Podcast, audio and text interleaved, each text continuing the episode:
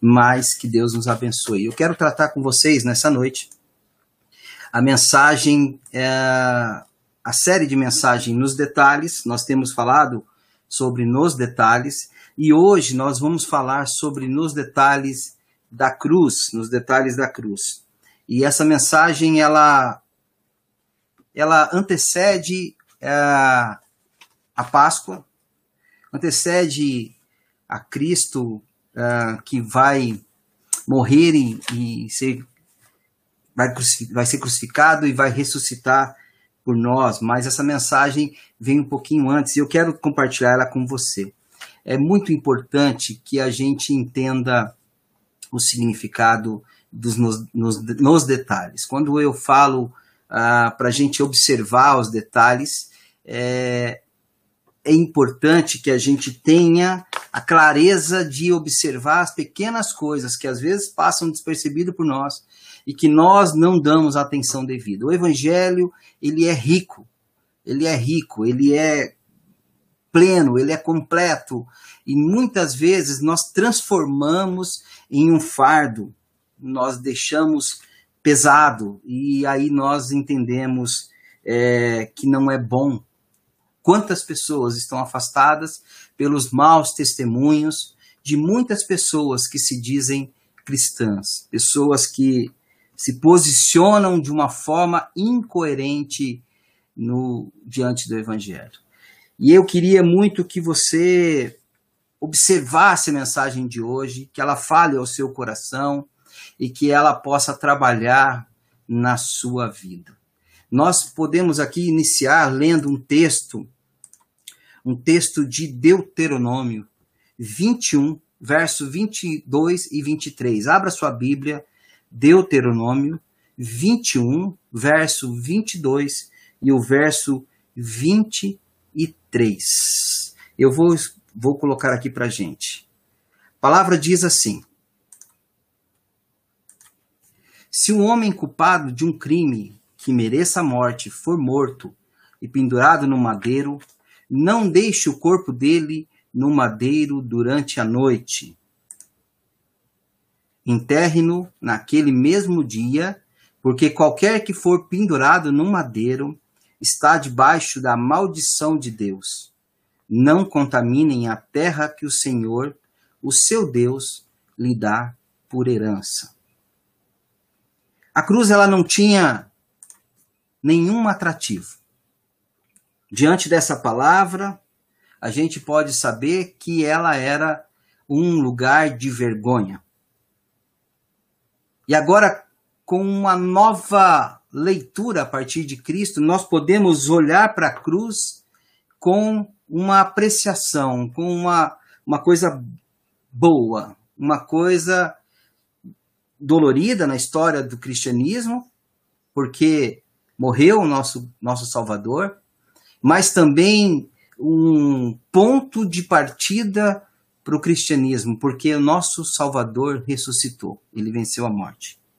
Cristo vence a morte. Cristo vence a cruz. E na mensagem de hoje eu quero ver com vocês alguns detalhes alguns detalhes a respeito da cruz. E o primeiro detalhe é que na cruz Jesus levou a maldição do pecado. Então esse é o primeiro detalhe. Na cruz Jesus levou a maldição do pecado. Antes da gente continuar, eu quero orar mais uma vez.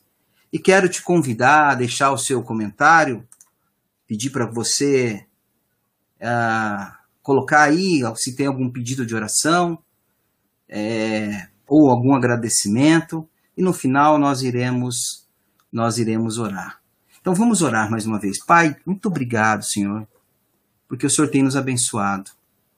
Lemos a sua palavra e agora nós vamos meditar na tua mensagem, no teu querer. Fala aos nossos corações através, ó Pai, dos detalhes na cruz.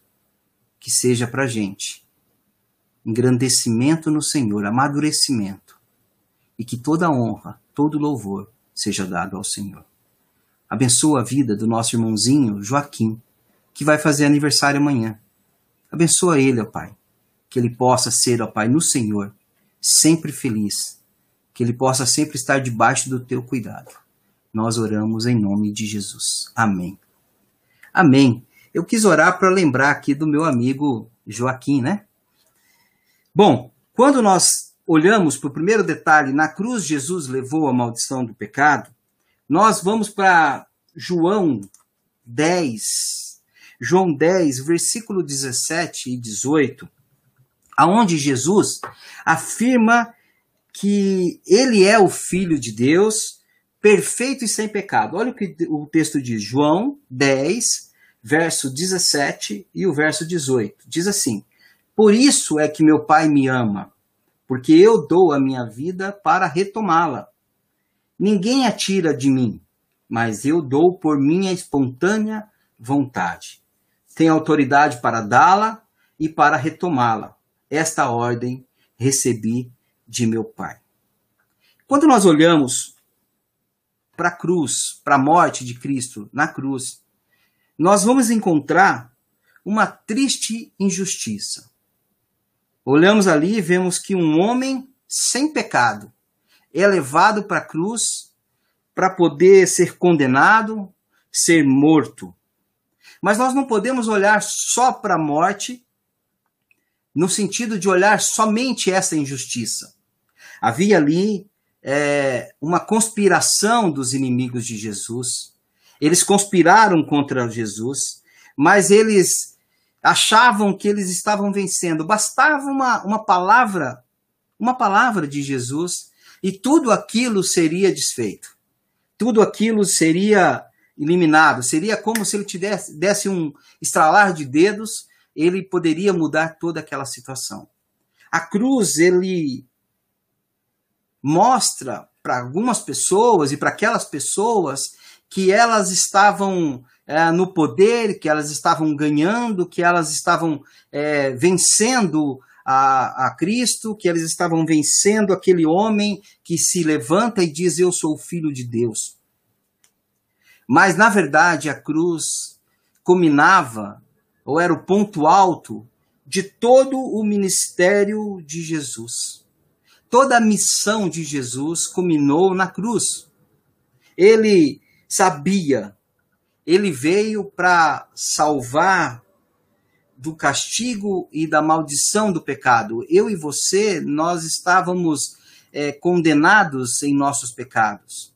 E Jesus vem para que essa maldição do pecado, este castigo que deveria vir sobre nós, ele vem para que a gente tenha a oportunidade de ter uma reconciliação com o Pai. É através da cruz, é através da morte de Jesus, é através da ressurreição que eu e você agora nós temos a oportunidade de ter uma reconciliação com Deus. Jesus vem para decretar, Jesus veio para decretar a derrota do pecado e ele morreu em meu lugar e no seu lugar. Nós não podemos olhar simplesmente como um lugar de derrota. Gálatas 3, verso 13 diz que Cristo nos redimiu da maldição da lei quando se tornou maldição em nosso lugar, pois está escrito, e é o texto que a gente leu em Deuteronômio: Maldito todo aquele que for pendurado no madeiro, for pendurado numa cruz. A cruz era simples, mas era o lugar de vergonha. Na cruz, todos os meus pecados e os seus pecados foram colocados sobre Jesus. Isaías vai dizer isso. Os pecados passados, os teus pecados atuais e os teus pecados futuros. O pecado passado, de hoje e o de amanhã que você cometeu, ou que você está cometendo, ou que você vai cometer, todos esses pecados foram colocados naquela cruz. Ou seja, a cruz, a morte de Cristo foi suficiente na cruz. Não precisa ali mais nenhum artifício. Ali ele venceu a morte. Eu não preciso mais agora é, é, a partir de, desse olhar, ter que fazer alguma coisa para que o meu pecado seja perdoado. Eu e você recebemos a graça imerecida. Na teologia reformada, isso é muito, muito forte. Eu e você não merecíamos, mas Ele nos deu graça sem medida. Ele nos deu graça imerecida. Por isso, agora já não somos mais humilhados pelo pecado.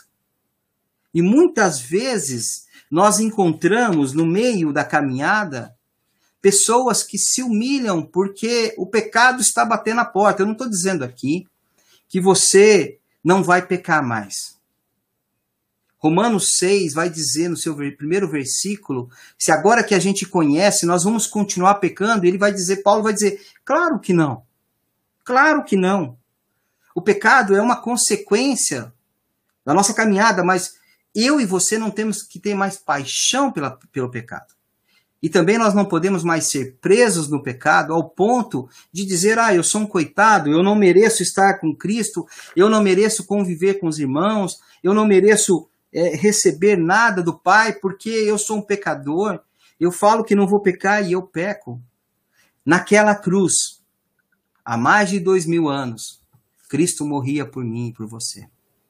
Na cruz, ele levou a maldição do pecado, ou seja, o pecado já não manda mais em mim. Eu não sofro, eu já não sou mais escravo do pecado. Eu já não preciso mais me apaixonar pelo pecado. Agora eu tenho uma nova condição, eu sou nova criatura. Nós já falamos sobre isso, agora eu sou filho. E ser filho é ser muito mais de tudo que nós imaginamos. Ele te ama como um pai.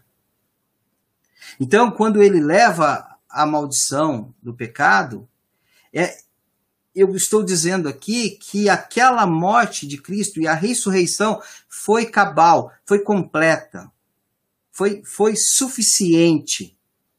Nós não temos mais por que agora ficar preso num passado pecaminoso e dizer que o Senhor não me ama. Então, se você está se humilhando, meu irmão ou minha irmã, está se humilhando porque o pecado tem batido a sua porta, vez, outra vez, de vez em quando, constantemente, eu quero dizer que você não consegue pegar Jesus de surpresa. Ele morreu por todos os seus pecados, todos, os que você já cometeu e todos aqueles que você vai cometer. Isso não nos dá o direito de viver uma vida pecaminosa. Porque agora nós somos outras pessoas. E aí nós vamos para o segundo ponto. Se o primeiro ponto é que ele anulou a maldição do pecado sobre a minha vida e sobre a sua vida, agora o segundo ponto é que a morte de Jesus na cruz nos dá vida. É uma continuidade do primeiro ponto. O primeiro é na cruz Jesus levou a maldição do pecado e continuamente a isso, ou é, em sequência disso, um segundo detalhe que é a morte de Jesus na cruz nos dá vida, é, é, nos enche de vida. Sem a cruz, eu e você não teríamos esperança na vida eterna. Nós olharíamos sempre para a cruz, nós olharíamos sempre para o passado e, e nós ficaríamos sem referencial para a nossa vida eterna. A vida eterna é em Cristo. Foi ele que se sacrificou completamente. Então, nenhum sacrifício que você faça vai adiantar. Ele pagou por todos os nossos pecados. Todos os nossos pecados.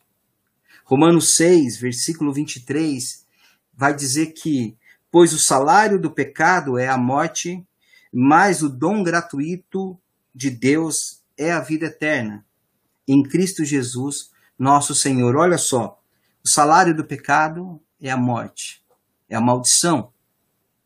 Isso seria se nós não tivéssemos Jesus Cristo como nosso Senhor e Salvador.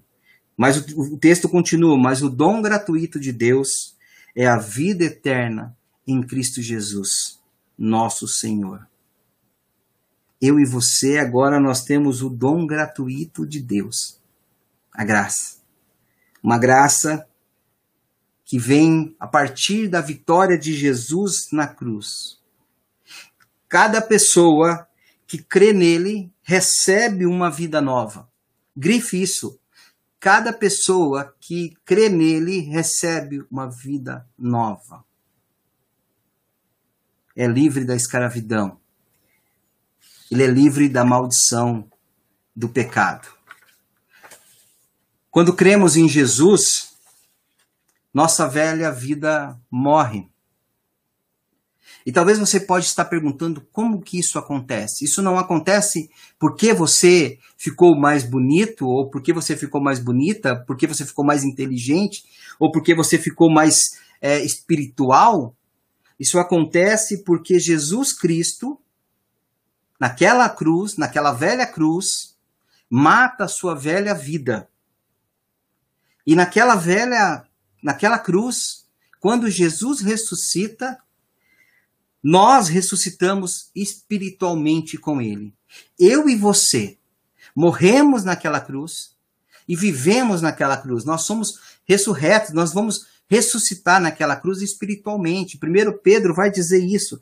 1 Pedro 2, versículo 24, diz assim: Ele mesmo levou em seu corpo os nossos pecados sobre o madeiro, a fim de que morrêssemos para os pecados e vivêssemos para a justiça. Por suas feridas foram curadas. Por suas feridas vocês foram curados. Vou ler de novo. Ele levou, ele mesmo levou em seu corpo os nossos pecados sobre o madeiro, a fim de que morrêssemos para os pecados e vivêssemos para a justiça. Por suas feridas vocês foram curados. 1 Pedro 2, versículo 24. Algumas coisas importantes aqui. Morremos para o pecado naquela cruz. Isso é muito importante você saber. Há muitas pessoas, muitos homens e mulheres de Deus, falando em nome de Deus, que querem remontar à cruz, querendo te condenar ainda como que você tivesse a necessidade de pagar ou de se sacrificar, perdão, de se sacrificar para que o seu pecado fosse perdoado. A palavra diz que naquela cruz morreu os nossos pecados. Por eu estou enfatizando isso, porque isso é muito importante. Isso é um detalhe para que a gente não seja mais escravo. Assim como Gálatas 5, versículo 1 diz que nós fomos libertos para a liberdade, para que nunca mais nós fôssemos escravizados, é importante que a gente entenda que você foi perdoado todos os pecados. E para que que nós fomos perdoados? Para que que nós fomos ressuscitados? para que o texto vai dizer de 1 Pedro 2, 24, para que a gente viva para a justiça. Ora, que justiça é essa? A justiça do reino. Não é a justiça humana. Não é o que você tem visto em televisão. Não é o que você tem ouvido da boca de político. É a justiça a partir da palavra de Deus, do reino que Jesus Cristo vem nos mostrar e que a gente faz parte, para que eu e você viva essa justiça, para que a gente olhe para o próximo com amor, como assim a palavra diz que a gente ame o próximo como a gente ama a nós mesmos. Isso é justiça, para que você olhe para aquele que está precisando e que tenha o seu braço estendido para aquela pessoa, que você tenha um coração compassivo, que você enxugue as lágrimas das pessoas que têm chorado diante de tanta dificuldade. Não tripudie sobre a morte. Não deseje a morte de ninguém. Não deseje o mal de ninguém, nem mesmo do teu inimigo. A palavra diz que nós devemos amar o nosso inimigo e vai mais longe. Jesus vai dizer para a gente orar por ele. Mas, claro, tudo está debaixo da mão do bom Deus. Então, sabemos que muito, muito do que está acontecendo é permissão de Deus. É permissão de Deus, Deus permite.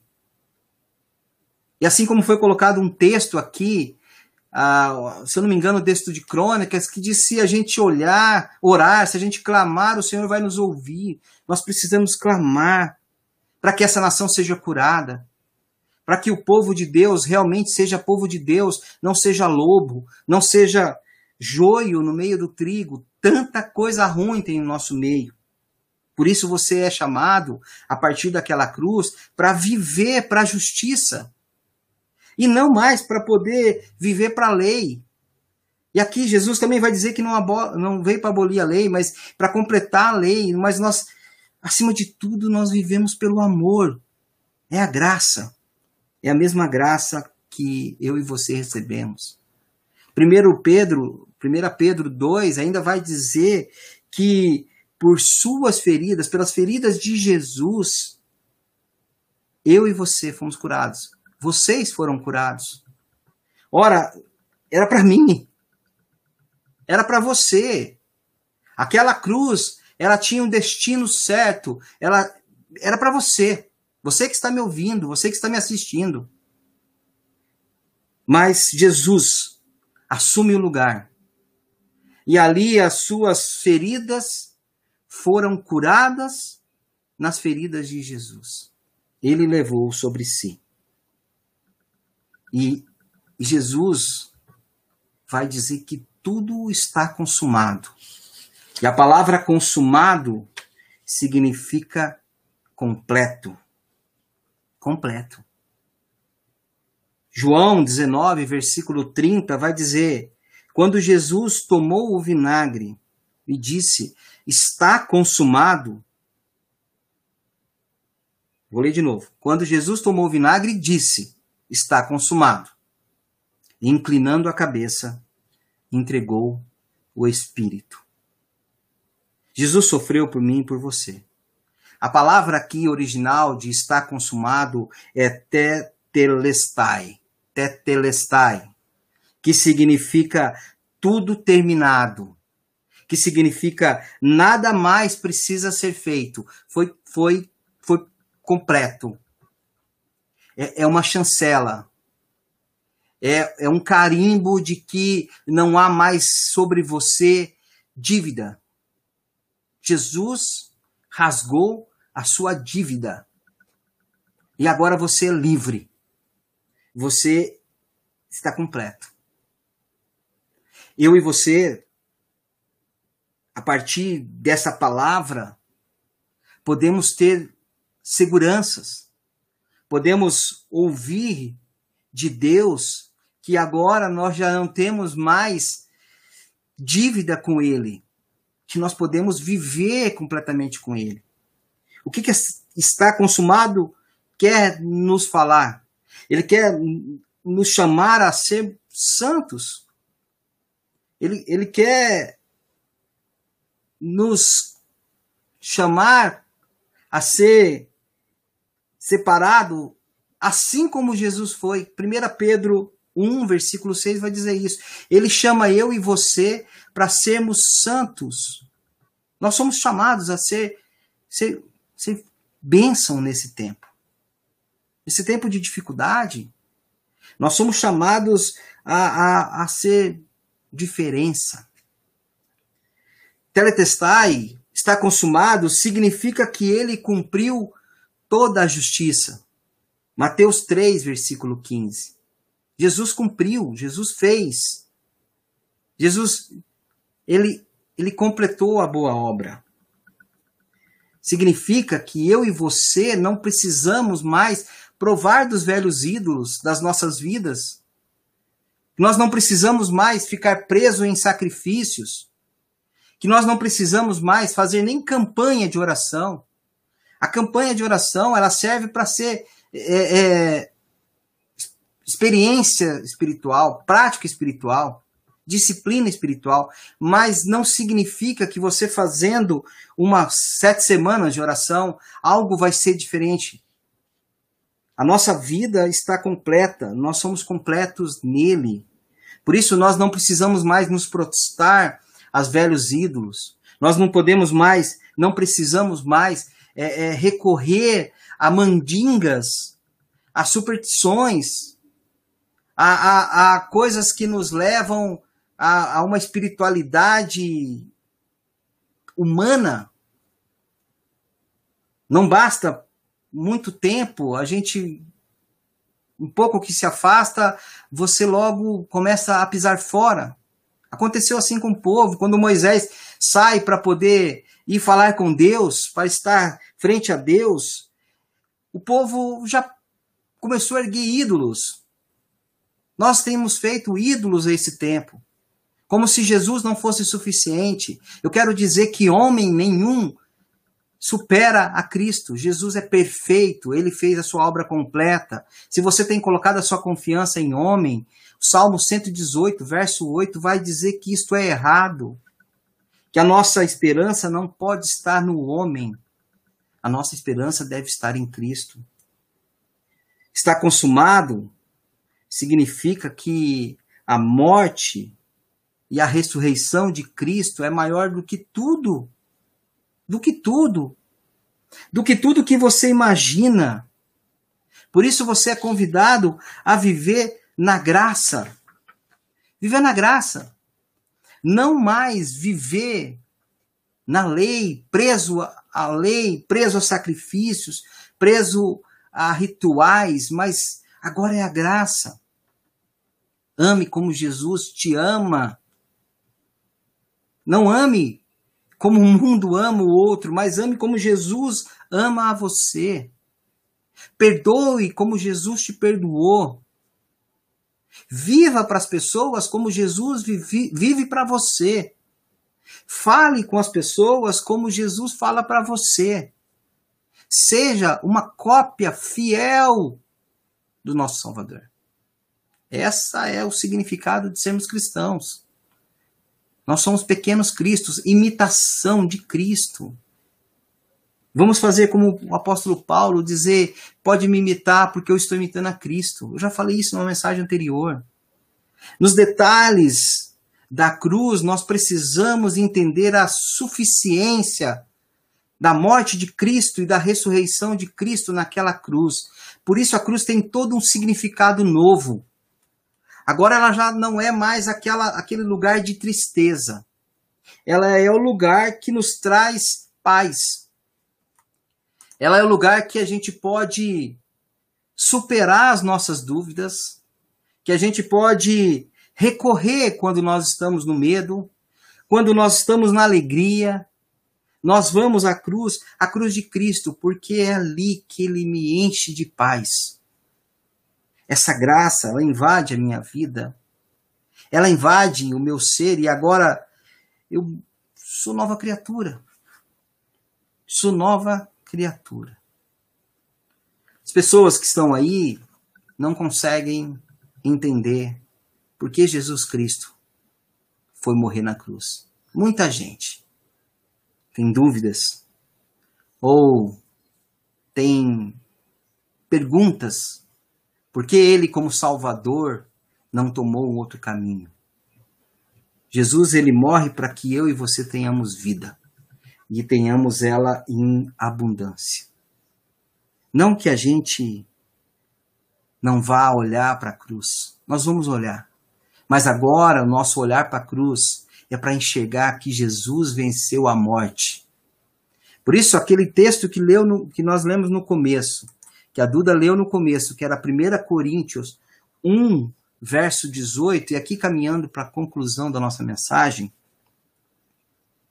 1, verso 18, diz para a gente assim: Pois a mensagem da cruz é loucura para os que estão perecendo, mas para nós que estamos sendo salvos, é o poder de Deus. Para as pessoas que não têm Cristo, isso é loucura.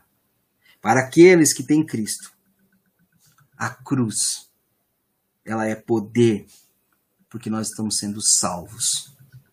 O detalhe importante nunca vai ser a cruz, porque era uma madeira, era um simples ferramenta de matar as pessoas. O detalhe da cruz importante é Cristo. porque é segurança no presente, é segurança diante das lutas dessa pandemia, diante de tanta morte que tem acontecido, diante da doença, diante da perda, diante dos problemas que têm surgido, das circunstâncias que têm nos rodeado, do medo que tem batido a minha e a sua porta. A cruz, Jesus Cristo é a segurança para o nosso presente. Nós vamos atravessar essa tempestade com Cristo no nosso barco. Nós vamos atravessar esse tempo de luta com Cristo sobre nós, conosco, vencendo, de mão dada com a gente. Ele é segurança para o nosso presente e ele é segurança para nossa eternidade. Assim como foi para o nosso passado, porque Cristo morre e elimina o pecado. E agora ele é segurança para o nosso futuro, porque o nosso futuro é em Cristo. Ele é segurança para a nossa eternidade. Se você, como eu, acredita que Jesus Cristo nos livrou para sermos salvos, eu e você vamos morar na eternidade com o Pai. Ele nos livra da maldição para que nós tenhamos agora a vida eterna. Como é bom saber que nos detalhes da cruz a gente vai olhar e vai enxergar, enxergar na sua centralidade Cristo. Que eu e você tenhamos uma semana abençoadora. Que as nossas lutas sejam feitas na certeza que Cristo está conosco. Tenha paz, propague o evangelho verdadeiro, mostre às pessoas o que Cristo fez na sua vida. Cuidado, use a sua boca, a sua mão, o seu corpo, os seus pés, assim como Jesus quer que você use. Então, todo pecado vai ficar cada vez mais difícil de se aproximar de você. Porque agora você já é uma nova criatura. Eu quero que você ouça comigo